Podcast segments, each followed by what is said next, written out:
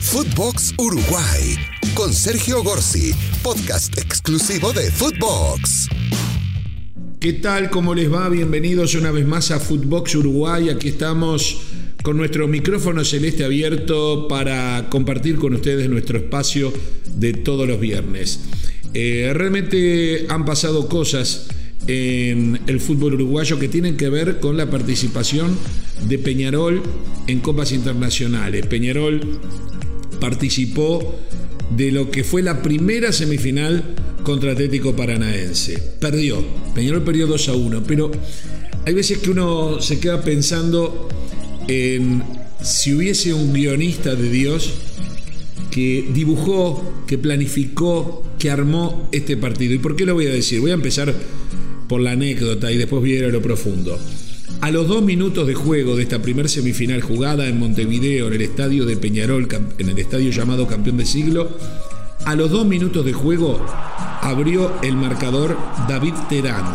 David Terán es un uruguayo que jugaba en Peñarol, que clasificó con Peñarol a esta instancia semifinal, o sea que fue clave, era el goleador de Peñarol de los últimos tiempos, que llegó a jugar 48 partidos en Peñarol, que a principio de año se había hablado la posibilidad de firmarle un contrato hasta final de año, después vamos a hablar de ese tema puntual, pero lo cierto es que en el mes de abril, cuando ya Peñarol había avanzado en una muy buena actuación en la primera fase de la Copa Sudamericana, eh, rescindió su contrato y se fue a dónde? Al Atlético Paranaense. Entonces, algo que veníamos sospechando de hace tiempo. Todavía va a pasar que Peñarol le toque jugar contra el Atlético Paranaense termine perdiendo con gol de Terán. Bueno, a los dos minutos de comenzado el partido, en una sucesión de errores de la defensa Peñarol, determinó que de chilena David Terán marcara la apertura para Atlético Paranaense y condicionara todo el partido. Y lo otro insólito, hecho solamente por el guionista de Dios, es que cuando el partido ya estaba uno a uno y faltaban 15 minutos para terminar el encuentro en Montevideo y lo que uno podía esperar era que Peñarol lograra el segundo gol para llevarse la victoria y poder ir a Brasil con más tranquilidad, vino el segundo gol de Atlético Paranaense. Oh, de un jugador que entró desde el banco de suplentes, cuyo nombre es Pedro y su apellido Rocha. Pedro Rocha es una de las glorias máximas de la historia de Peñarol, también del fútbol uruguayo. Campeón de América y del mundo en los años 60, una figura consular de la historia, insisto, del Club Atlético Peñarol, que luego de brillar en Peñarol y en la selección uruguaya, se fue a jugar a San Pablo y se transformó en lo que el propio Pelé en los años 70 denominó el Pelé Blanco. Pedro Rocha era el Pelé Blanco en el fútbol de Brasil, una gloria, se quedó a vivir allá, falleció en Brasil y repartió su vida entre Uruguay y Brasil.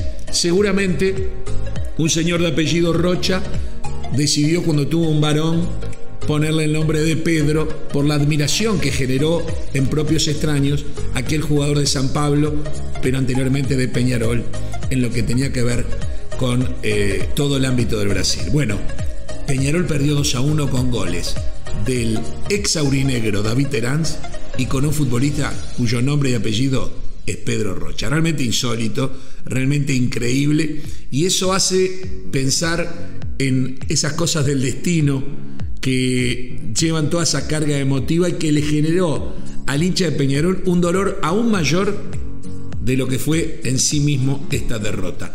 Yendo al partido, bueno, es algo que Peñarol tiene que cargar y que el fútbol uruguayo carga. Ya lo vengo diciendo hace tiempo, Peñarol y Nacional, los más grandes equipos de Uruguay, que fueron los primeros tricampeones del mundo de la historia, que fueron de los más grandes del siglo XX, con historias realmente incomparables y superiores a todas las grandes potencias que hoy conocemos en el fútbol clubista del mundo.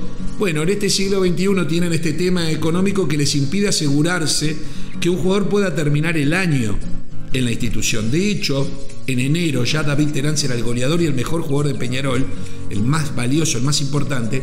En enero tenía que renovar el contrato porque él estaba a préstamo del Atlético Mineiro. El Atlético Mineiro le pidió a Peñarol 100 mil dólares para firmarlo, para dejarlo en préstamo hasta fin de año. ¿Y usted sabe lo que pasó en enero de este año? Peñarol le dijo que no tenía 100 mil dólares para garantizar la presencia de su mejor jugador hasta el 31 de diciembre. Entonces se firmó un contrato que decía, si surge una posibilidad, se puede ir en cualquier momento. Ese momento fue en abril, cuando Peñarol ya había clasificado con la fusta bajo el brazo en la primera fase de la Sudamericana y Peñarol perdió Tenaz.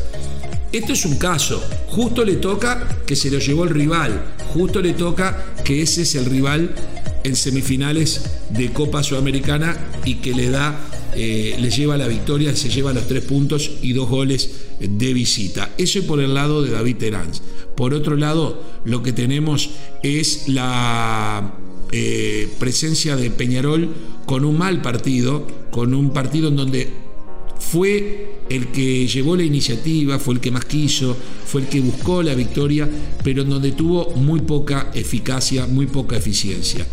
Tres tiros al arco prácticamente hizo el Atlético Paranense, que no tuvo el balón, que se dedicó a hacer tiempo, que se dedicó a jugar un partido típico de Copa, como toda la vida lo jugaron los uruguayos, sabiendo sus limitaciones.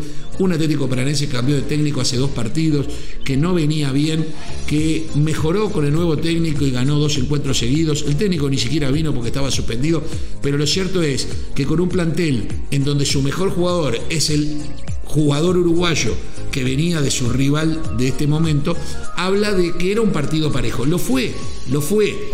Peñarol quiso y no pudo. Atlético Paranense fue para el empate, se llevó la victoria y ahora todo queda para resolverse el próximo jueves en la revancha. Destaquemos, y esto no pretende ser excusa, sino ubicar a quienes no siguen de cerca el fútbol uruguayo lo que pasa en el Uruguay. Peñarol perdió a David Terán, que era la mejor figura de Peñarol del año pasado, luego de pasar la primera fase de la Sudamericana. Peñarol, luego de seguir adelante en la Copa Sudamericana, tras eliminar primero Nacional y luego Sporting Cristal, ya al eliminar a Nacional perdió también a su zaguero, un zaguero que además era goleador, como Fabricio Formiliano, que se fue al fútbol de México. Peñarol perdió a Joaquín Piquerés, que se fue y es titular en Palmeiras y está jugando la semifinal de la Libertadores como titular en Palmeiras.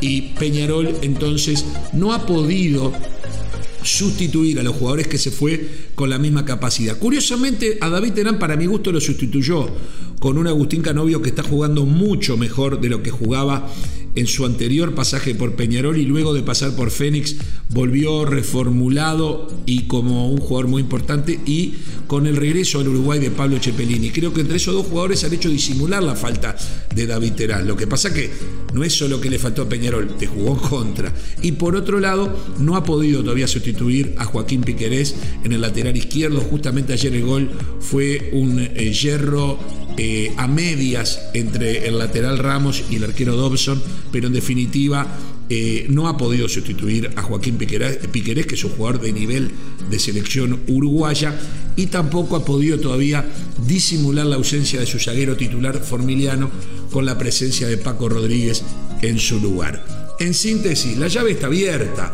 Esto es 11 contra 11, no hay calor, no hay frío, Montevideo eh, Curitiba es más o menos lo mismo, los estadios hoy tienen garantías de todo tipo, ya no es como aquel fútbol antiguo en donde ir a jugar de visitante era poco menos que una epopeya. Es cierto, no hay altura, no hay nada que pueda afectar.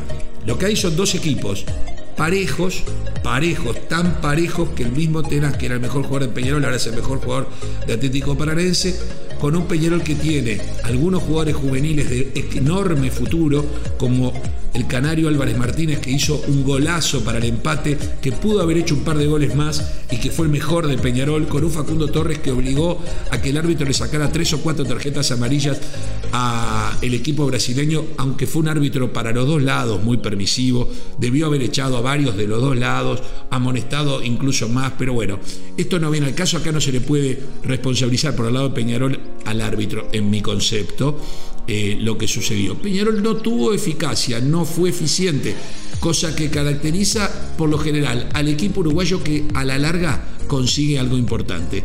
Ahora la revancha va a ser el próximo jueves. Es en Brasil. Peñarol sabe que tiene que salir a la cancha para hacer dos goles. Si gana 1 a 0 no le alcanza.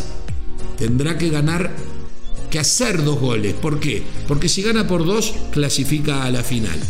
Si gana por uno pero marcando dos goles, es decir, gana 2 a 1, van a penales. Y cualquier otro resultado por un gol, 3 a 2, 4 a 3, lo eh, va a también eh, clasificar porque eh, Peñarol habrá anotado más goles de visitante. O sea, Peñarol sabe que tiene que hacer por lo menos dos goles. Para eso va a tener que aprovechar todas las que le surjan al Canario Álvarez Martínez. Para eso va a tener que tener a un Agustín Canovio y Facundo Torres más eficiente en el remate final. También el Canario. Para eso va a tener que tener un Chepelini que suba de juego. Y va a tener que contar con un paranaense que de entrada va a saber que puede salir dormirla, como se dice habitualmente, y con un empate o con una derrota de 1 a 0 puede ya festejar una clasificación a la final de la Copa Sudamericana, que curiosamente se va a jugar en Montevideo y que por ahora en este primer round de semifinales apunta a que la podrían jugar Atlético Paranaense y Bergantino, dos cuadros brasileños un panorama similar al que ocurre en la Copa Libertadores de América. Señoras y señores, el micrófono celeste se apaga por hoy, pero volveremos a estar juntos el próximo lunes, porque no importa qué cancha juguemos, a la celeste y al fútbol uruguayo lo seguimos a donde va y todo lo que nos merece, la información, el análisis y la opinión y las entrevistas que tengan que ver con el fútbol nuestro de cada día, lo tenés en Footbox Uruguay, en este proyecto que cada vez crece más y que nos tiene pendientes en todas las plataformas disponibles. Hasta la próxima desde Montevideo, capital de la República Oriental del Uruguay.